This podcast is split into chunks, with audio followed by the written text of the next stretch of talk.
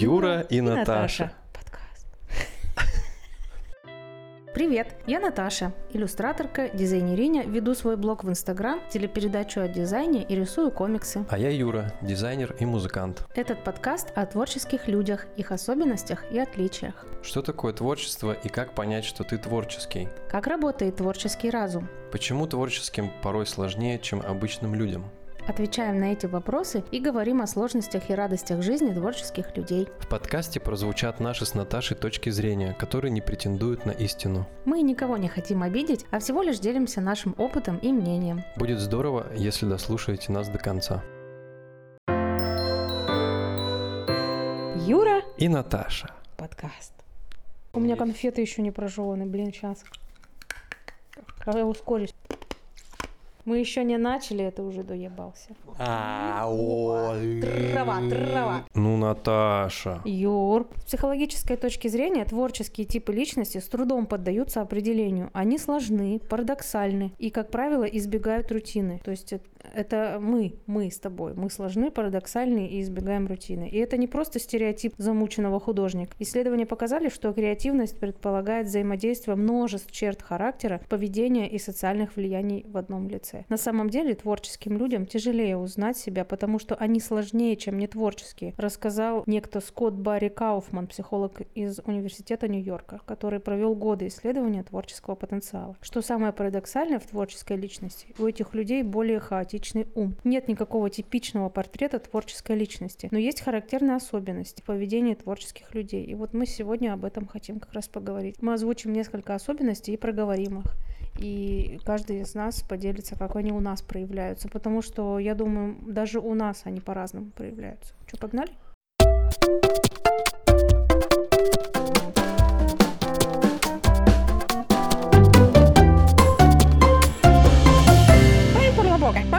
Юра и Наташа. Подкаст. Мне э, вот то, что ты сейчас прочитала, мне слово хаотичность прям так срезонировало. Ты что-нибудь э, можешь сказать по поводу хаотичности? Потому что у меня э, реально бывают такие моменты, что типа сидишь, думаешь об одном, а потом ты уже совсем в другом, и ты цепочку даже ну, не улавливаешь. Да. И это постоянно происходит. И Да, сконцентрироваться на чем-то одном бывает, ну, лично мне очень сложно. И мне кажется, что это как раз-таки творческое какое-то мышление, которое постоянно в разные вообще уголки залетает, так скажем. Ну, я и в жизни так, так же себя чувствую. Я иногда резко начинаю что-то делать, вдруг ни с того ни с сего, э, как вот, например, ремонт на кухне. Я просто подхожу, резко сдираю обоину со стены, и хаотично уже в потоке у меня уже какой-то ремонт делается. То есть я многие вещи делаю вот так вот. И тут же остываю к ним, тут же начинаю делать что-то другое. Резкие перемены. Да, да, да. Я сама не могу понять первопричину. То есть это нелогичные какие-то поведенческие какие-то вот эти взрывы. То есть захотела вдруг резко, Почему, не знаю, зачем? Я не знаю, почему и зачем, да.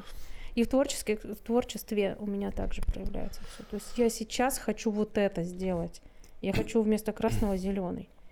Слушай, этот э, доктор, да, или профессор, который Ну, ты да, прочитала, Да, да, да. Там, э, там было написано, что он года целые посвящал э, Да, тому, чтобы изучить да. творческих людей. Но вопрос очень интересно, сам ли он был творческим Ну, человеком? ну, вот, а тут об этом не говорится. Вообще, я недавно смотрела выступление Аси Казанцевой о том, как проводятся научные исследования. И что на самом деле, когда мы о чем-то заявляем, например, вредно кофе или полезно, вреден кофе или полезен, то есть чтобы что-то исследовать, уже какие-то определенные выводы озвучивать, должны пройти просто годы, и тысячи людей должны поучаствовать в исследованиях. То есть просто так ничего не говорится и не делается.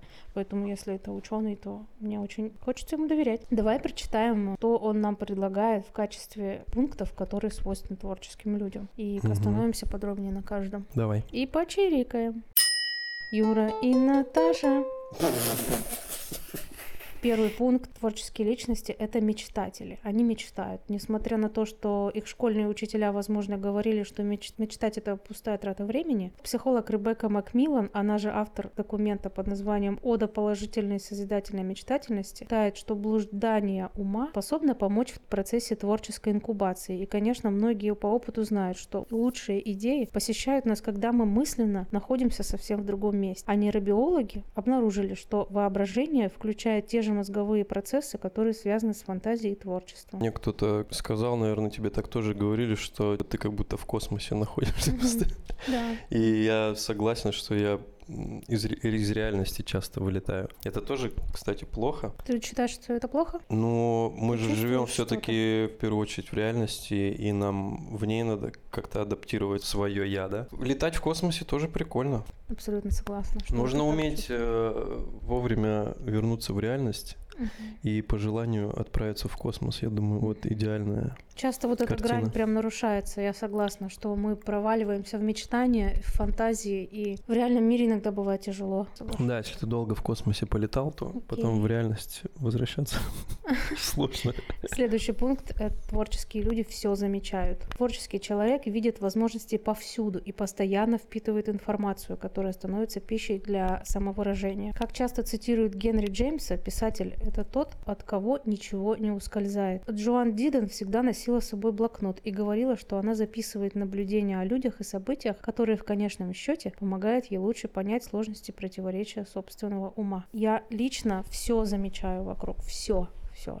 Для меня все имеет одинаковое значение. Я замечала, что многие люди не придают значения, например, погоде, ветру, траве, цвету неба. Они как-то выделяют приоритетные какие-то смыслы для себя. И вот по ним как-то вот и идут в этом направлении. Вот, то есть, ну, обычно людям там важно. Я покушал, дети одеты, там на работе все сделано, машина там помыта, а, постель застелена. Ну, то есть я утрирую сейчас, но я когда начинаю заправлять кровать, я начинаю смотреть, как узоры на ткани, как двигаются или еще что-то вот такое. И вот опять же я улетаю в космос, когда я начинаю об этом Или думать. можешь забыть, какой, что у тебя какое дело, да, ближайшее там да, на и повестке Для дня. меня одинаково важно, причем даже наоборот. Для меня иногда бывает не важно, что я ем, но очень важно бывает куда-то пойти, там в какое-то какое-то дело сделать, которое для остальных людей покажется какой-то ерундой. Вот. Для меня очень важно, например, прогуляться куда-то и что-то посмотреть. Просто прогуляться на набережную и что-то там посмотреть. Например, ледоход, как одуванчики расцвели, или как кто-то что-то там сделал, или как э, кто-то что-то построил. Но для меня не важно будет э, на мне чистая одежда или нет. Вот у меня какие-то приоритеты, они сдвинуты. Вот. Я думаю, что, скорее всего, устроен так, что мозг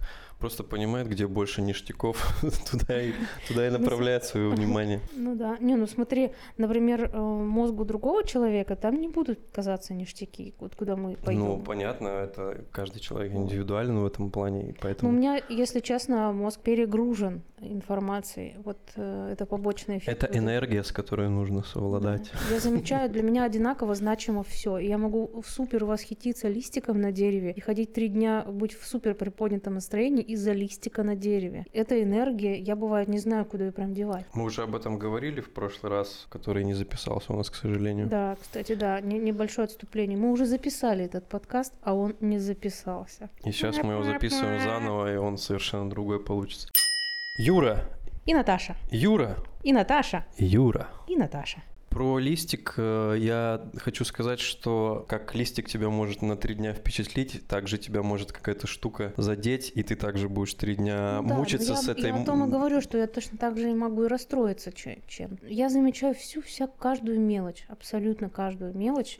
Для меня это все равнозначно. Очень сильно большое значение могут иметь вещи, которые для обычного человека не имеют значения. Иногда это хорошо, то есть я черпаю вдохновение из этого всего. Но подчас тяжело мозгу справляться с тем количеством эмоций, которые ему приходится переваривать. Он прям устает. Я не знаю, это надо какой-то, наверное, эксперимент. Мне сейчас стало интересно, вот э, ты сказала количество эмоций. Есть ли такая вероятность, что у творческого человека количество эмоций в день намного больше, чем у человека, который не является творчеством, ничем не занимается творческим? По моим наблюдениям, мне кажется, что это так.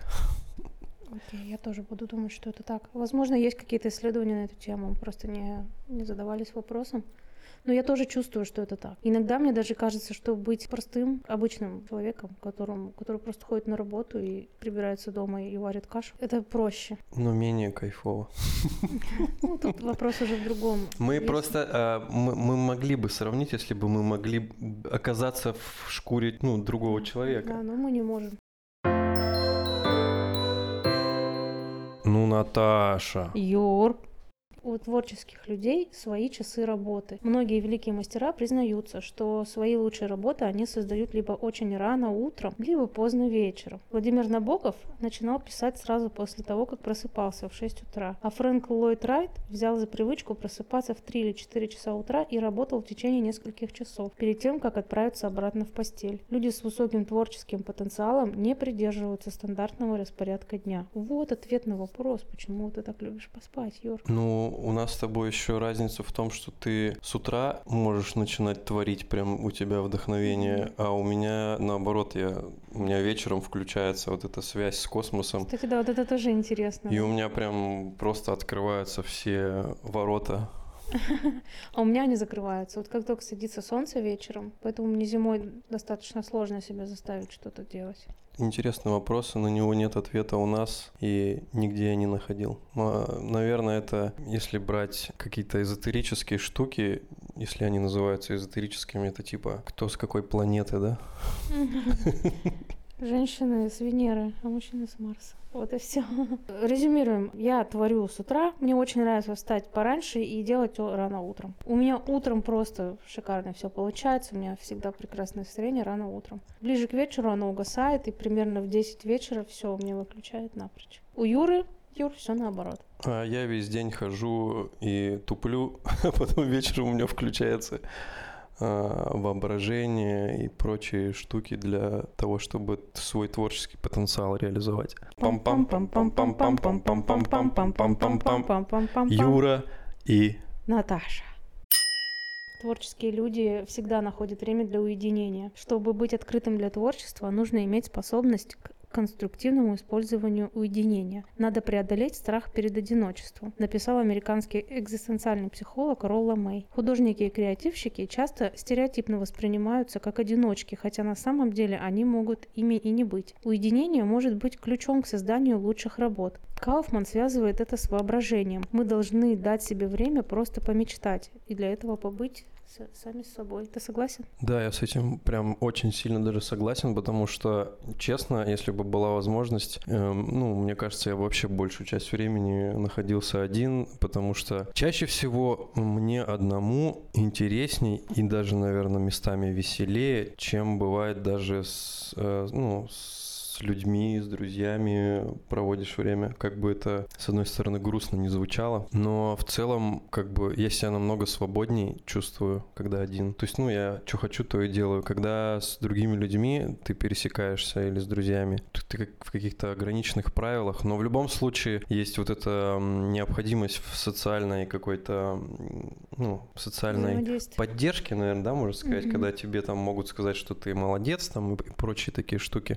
Без этого этого никуда. Я думаю, что у меня 80% времени я один нахожусь, а остальные 20%. Ну, тут видишь вопрос в чем? А для творчества как это выгодно? То есть как это э, контексте. Вот тут надо вообще Потому тогда что есть одиночки творчества. среди нетворческих людей. Просто мне, например, как творческой девушке, довольно сложно взаимодействовать с людьми, потому что, во-первых, основная масса их не обладает такими же качествами, как я. То есть я другая какая-то. То есть мне нужно отвлечься на, вся, на все подряд. Мне нужно Да вообще в целом диалог построить не так-то просто. Да, мне просто взаимодействовать с этими людьми сложно, несмотря на то, что у меня хорошие друзья есть. И прекрасные собеседники. У меня внутри есть все, чтобы там законченная такая структура, у меня внутри есть все для того, чтобы мне хорошо жилось. И я оттуда черпаю и энергию, и какие-то смыслы, и у меня там все в моей голове.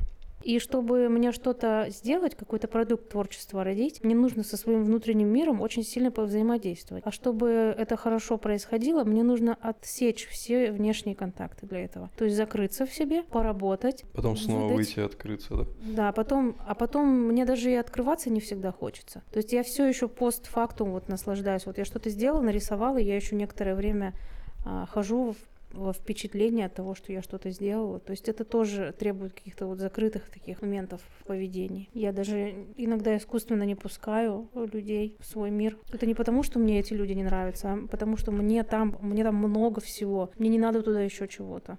Творческие люди переваривают жизненные преграды, переваривают, в кавычки добавили. Многие из самых культовых историй и песен всех времен творили под воздействием душераздирающей боли. Вау, ну об этом мы тоже слышали, да, что вот эти вот Ну. суицидальные настроения, тяжелые драма в жизни, они только... Ну просто э, очень на творчество очень сильно впечатления влияют, а даже какая-то эмоциональная боль это тоже впечатление. Поэтому просто кто как э, в это превращает в творчество, переваривает. Ну да. Но я не один раз замечал, что чем серьезнее человек проживает какую-то боль, тем он мощнее продукт какой-то создает. Ну да, то есть там какой-то катализатор. Как Энергия. бы, вот да, даже в этой боли есть энергия, на- на которая выход. превращается в Да. какой-то продукт, конечно. Да. Если Ну, ты не испытываешь никаких эмоций, ты такой ровный чувак, который, ну, типа, тебя ничего не трогает, то ты Мгм. в творчестве, скорее всего, вряд ли что-то сможешь интересное сделать. Творческие люди, они восприимчивы. Ощущение, что а, вот человека можно представить в виде, ну, грубо говоря, Губки. в виде какой-то фигуры, у которой вот натыканы снаружи какие-то воспринимающие какие-то иголочки. И вот у творческого человека этих иголочек просто миллион. Давай антенками их назовем. Антенки, да, которые улавливают все, вот каждый ветерок. Причем и хороший, и плохой ветерок создает такое вот, ну, движение в этих, в этих фигурах. А, Яркость на максимуме и звук на Да, максимуме. Да, меня иногда даже прекрасные события могут э, энергетически очень расшатывать. Вот. Я могу их переживать сильно. То есть изначально творческий человек, э, он чувствителен, он восприимчив, поэтому он любую проблему может переживать сильно. И на выходе вот эту энергию, вот этот вот эм, мысли в свой поток, переживания, он э, трансформирует на выходе в какой-то продукт. То есть это как рычаг. Чем сильнее надавило, тем сильнее отпрыгнуло. Я еще к этому хочу добавить, что вот э, при взаимодействии с людьми это такая же штука, потому что эмоционально считывается, мне, ну, мне кажется, намного больше, и ты через себя прогоняешь намного больше эмоций при общении с человеком, и как следствие э, творческие люди устают очень быстро от общения с другими людьми. Ну, У них и своих внутренних переживаний там, там свой мир, как бы, в принципе, ну, очень до жопы. большой, да, и там очень много всего и страшного, и веселого, и интересного. А, а когда общаешься с другим, когда я общаюсь с другим человеком, ну, я общаюсь с другим миром, по сути, да, и я этот мир тоже вижу, и я его понимаю, я его чувствую, и как бы... И, твои, и твои антенки начинают вибрировать, и Да, да, вот да. эти сотни-сотни антеннок воспринимают, и ты начинаешь внутри сам шататься. Я помню, бывало такое, что а, я там пообщаюсь, например, с друзьями, и мне прям дня три надо после этого прям побыть одному, чтобы, Мгм. ну, чтобы восстановить все силы, потому что прям вся энергия была Ну, В затрачена. психологии, слушай, в психологии принято называть это интроверсией. Ты интроверт. То есть ты человек, который любит общаться, но после общения ты вынужден заряди- заряжать свою батарейку, потому что ты тратишь. Ну, я думаю, общения. творчество и интровертность — это идут рядом. да. что-то очень близкое.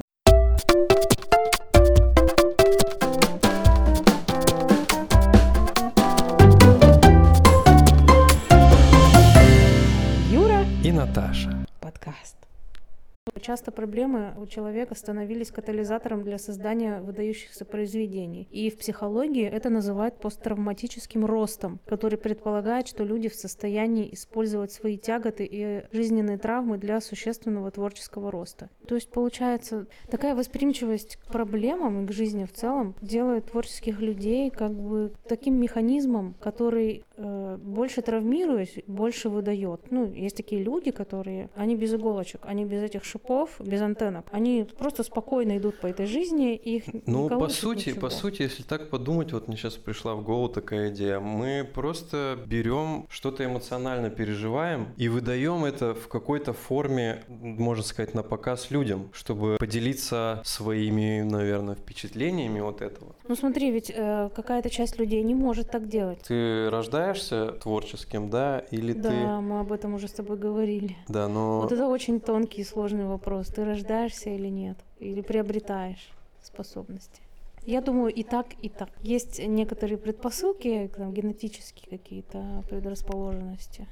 Очень интересно было бы увидеть как бы кейс, когда человек не занимался творчеством вообще, да, и там лет, например, в 20 или 25, ну, начал там, Ну, например... Я думаю, такие случаи есть, Начал, например, они... рисовать, да, и там, ну, и чего-то там потихоньку достигать даже в этом. Интересно было бы понаблюдать за таким человеком, как, что, что начало меняться в его жизни а, с помощью этого, ну, насколько... Мне кажется, слушай, мне кажется, все равно статистика не такая в этом плане. Мне кажется, такие люди есть, вот так, как ты говоришь, что они... там Но чаще 20 всего лет. изначально, Ну, да, это заложено. редкость, это какое-то исключение из правил. Как, такое исключение из правил всегда бывает. То есть людей настолько много, и мы все настолько разные, что бывает, что люди в 50 лет кардинально, у них что-то случается, они меняют свою жизнь и очень профессионально начинают заниматься творчеством, и прям такие выдают Ну, продукты. а, я... Но это, это не статистика. Я вообще, думаю, в принципе, что так не может я быть. думаю, что, ну, у меня есть такая мысль, что с- вот слово творчество, это же от слова творить, э, значит, Да. что-то создавать того, чего еще не существует. Да.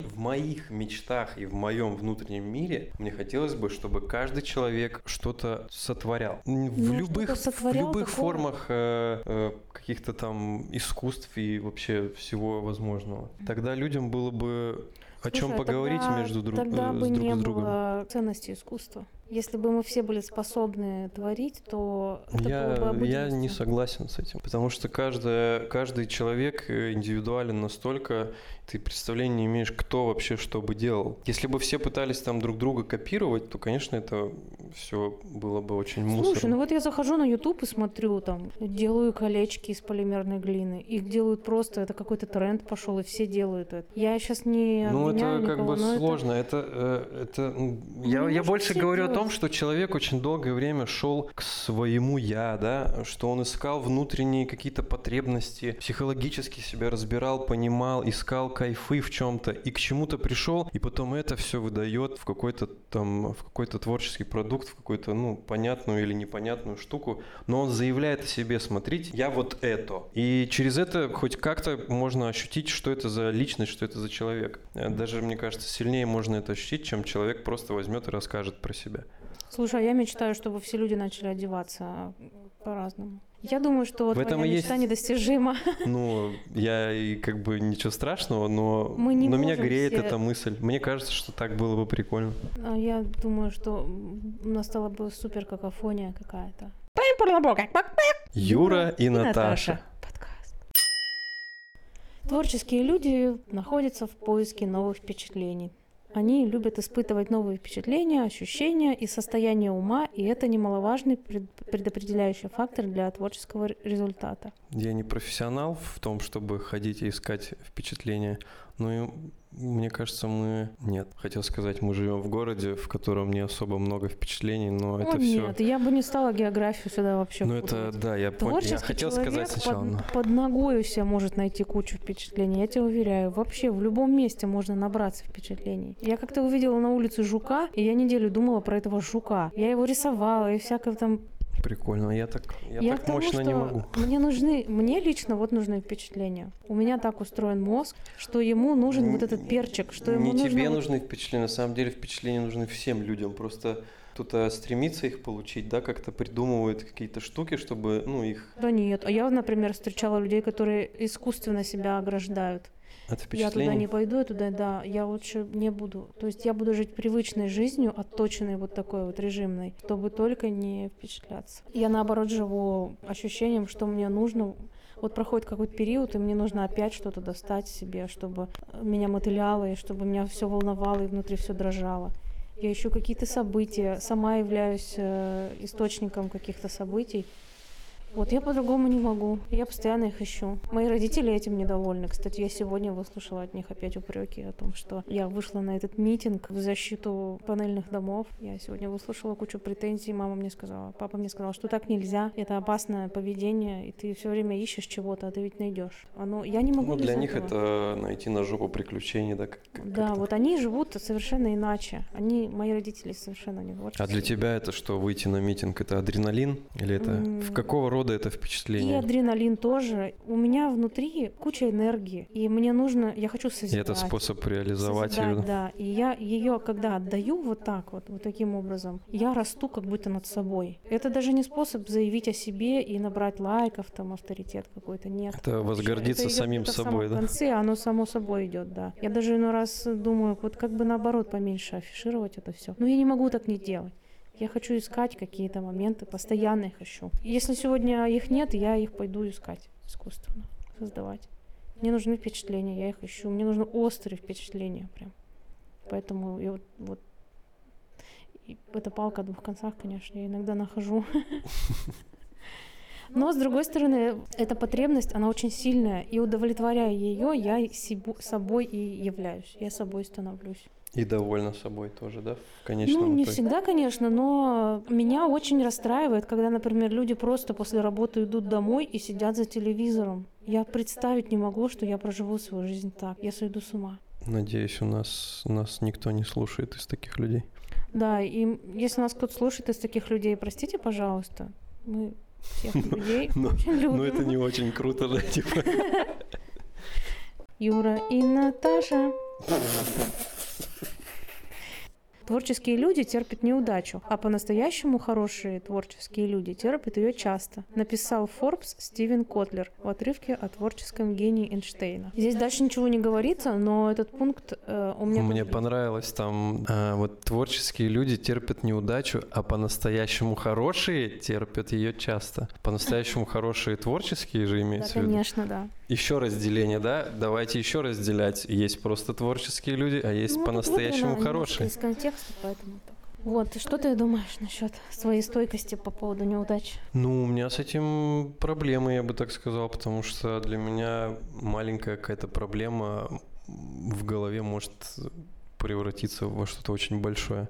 Хотя я сам вроде понимаю ее значимость очень, ну, пробле- э, значимость проблемы очень низкая, а я ее ощущаю как очень большую. То есть э, некого, некого раздувания, что ли. Но это мои личные заморочки, я вижу в этом проблему и э, думаю, что буду с этим То есть, разбираться. э, ты хочешь сказать, что тебе не свойственно вот это, вот это вот качество творческого человека, как стойкость при не- Ну, смотря о чем речь идет. Если это моя какая-то личная психологическая заморочка, Нет, то- здесь в контексте творческого успеха все говорится. То есть э, успех именно на творческом поприще. То есть ты что-то производишь, ты в процессе вот, творческого познания, ты что-то делаешь, ты пишешь музыку. И тебя постигает неудача, неудача, неудача, что-то там произошло. У тебя ну, не сложилось вообще, не срослось и не получилось написать трек. То есть ты останавливаешься и больше этого не делаешь. У меня И просто ты вот, подходишь э, к этому еще раз и еще раз и еще раз. и Что еще раз. касается музыки, у меня вообще слово какая-то неудача или там поражение, ну такого слова вообще даже нет, потому что там Так все, вот. там все просто в кайфе Вот, делается. Я о том же и говорю, что для меня тоже, что касается творчества, неудачи как таковой не существует. Потому что ее там по сути и нету.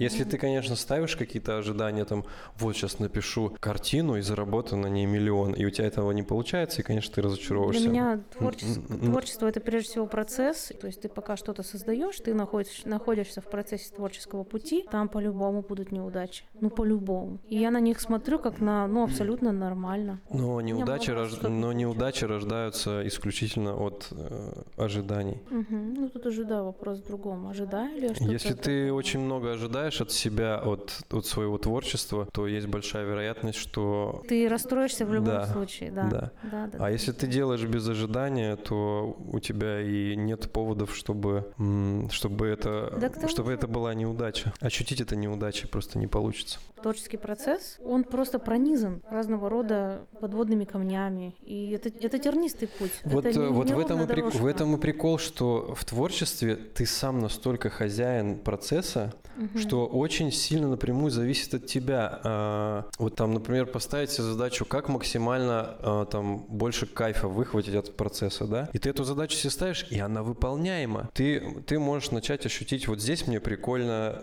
вот, э- вот этим заниматься, вот здесь не прикольно, да? И ты полностью выстраиваешь в творчестве все так, э, как, ну, как тебе хочется. В этом плане ты творцом сам для себя становишься. Пам-пам-пам-пам-пам-пам-пам-пам-пам-пам-пам-пам. Пам-пам-пам-пам-пам-пам-пам. Юра и Наташа.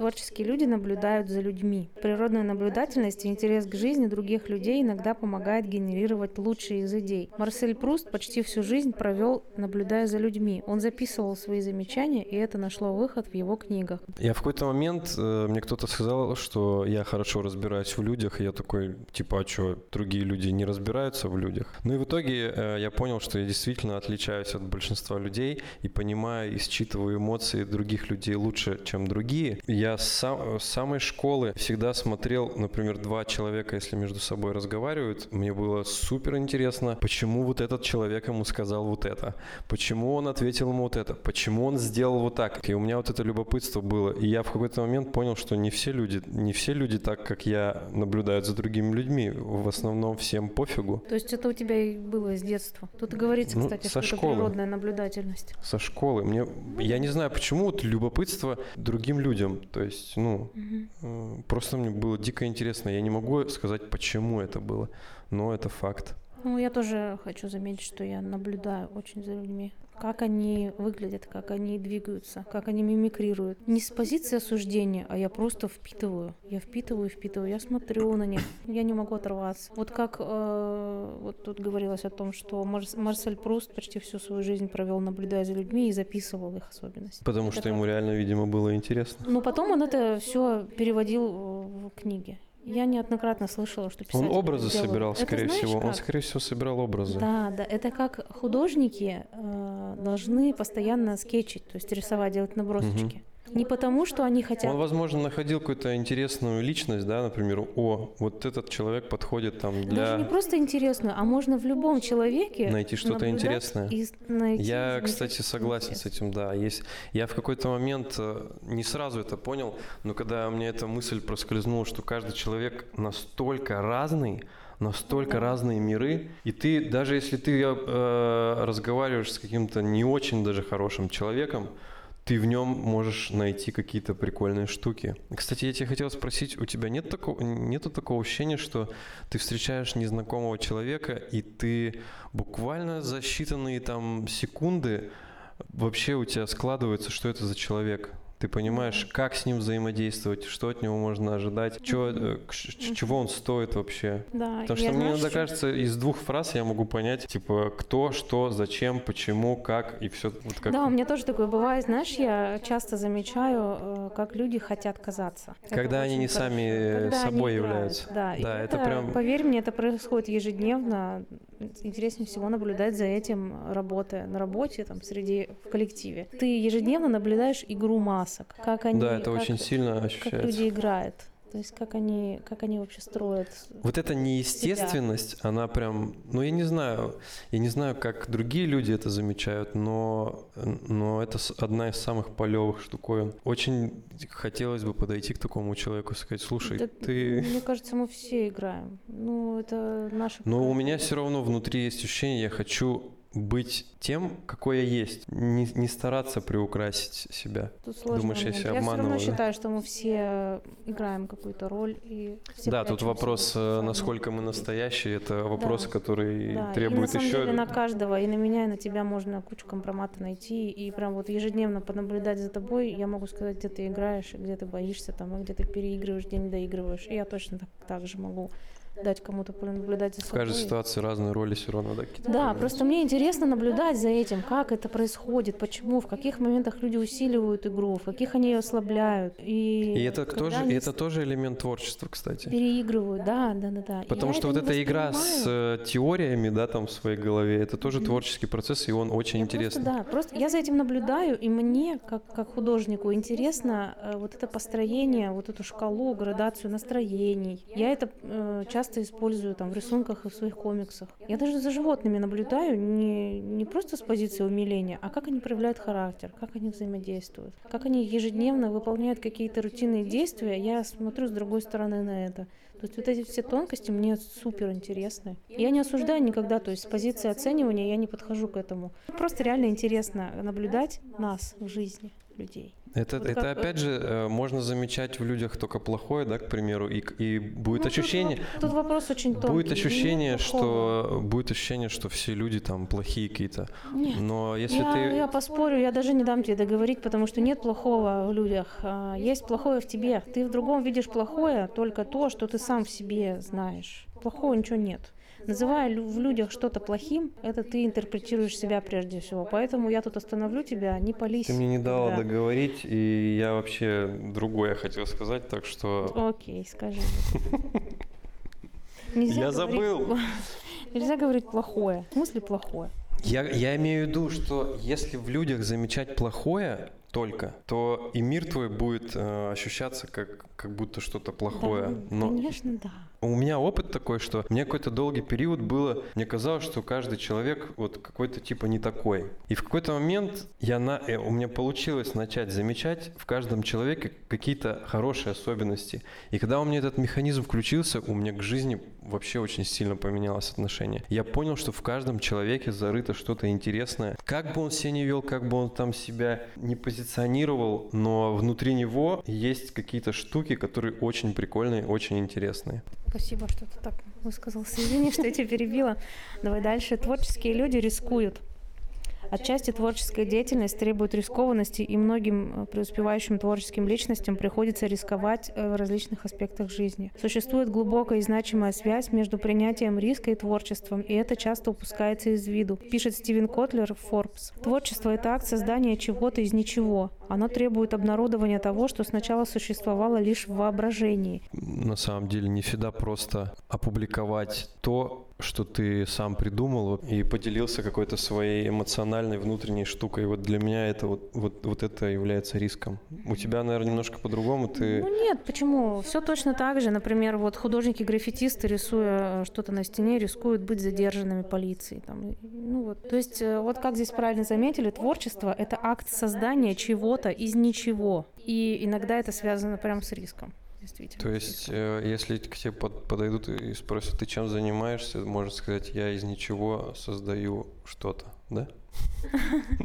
Мы рисуем картину по номерам, мы творческие люди. Вот. Ох, не любишь ты людей, которые по Я не номерам люблю рисуют. людей, которые рисуют картины Ну, по блин, номерам. может быть, это начинающие творческие люди. Может быть, Нет, после это этого не кто-то... творческие люди. Творчество — это акт создания чего-то из ничего. И вот это и сопряжено с определенным риском. То есть ты придумал идею, и ты понес ее воплощать. Иногда это воплощение сопряжено действительно с риском. Например, рисую я рисунки на острые социальные темы, я рисую быть заблокированной, арестованной, оштрафованной, осужденной и так далее. То есть это определенный риск, когда мне папа говорит, ты что, ты знаешь, что штраф за несанкционированный митинг это 10 тысяч рублей? У тебя что, лишние деньги? Есть у меня на это лишние деньги. Даже если это будет 20 тысяч стоить, я пойду на этот митинг. Я к тому, что творческий акт сопровождается смелостью. Ты должен выйти с ним. Ты должен- Заявить. Ты должен э, как-то, не знаю, наступить на какие-то страхи свои. И это каждый раз так. Ты хочешь сказать, если человек занимается творчеством, но не протестует и не высказывает свое Нет, мнение, он не нет, творческий? Нет, нет. э, Даже если он... Или ты э, просто сравниваешь с людьми, которые на вот кар- э, по номерам картины? Даже если взять творческих людей, которые что-то нейтральное производят, они все равно производят что-то, чего до этого не было. Давай так, давай изначально, вот мы об этом не, не поговорили, а надо было. Все-таки творчество это создание. А, Что такое творчество?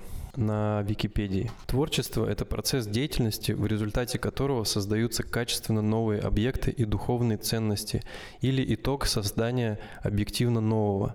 Основной критерий, отличающий творчество от изготовления производства — уникальность его результата. Ну, Вот это, вот эта уникальность и есть своего рода риск. ты можешь быть осужден кем-то. Да. Ты вообще Тебя кто-то изначально- может начать ненавидеть за то, что ты сделал. Даже, даже и не так. Изначально, когда ты производишь что-то новое, ты уже рискуешь. Но по сути твой успех тут в творчестве, вот на- насколько сильнее ты заденешь кого-то или заставишь злиться даже, да, например, тут в принципе вот э, взять того же Моргенштерна с его музыкой, да, он просто всех бесит специально. Да. А, То есть если вы будете правильно злить людей в какой-то степени, то успех вам обеспечен, потому что гнев и одна из сильнейших эмоций, даже сильнее, чем радость и смех. Смех это не эмоция, по-моему, вообще. Я испытываю, я испытываю Я смех. испытываю смех. Я чувствую смех. Вот сейчас я испытываю прям сильный смех.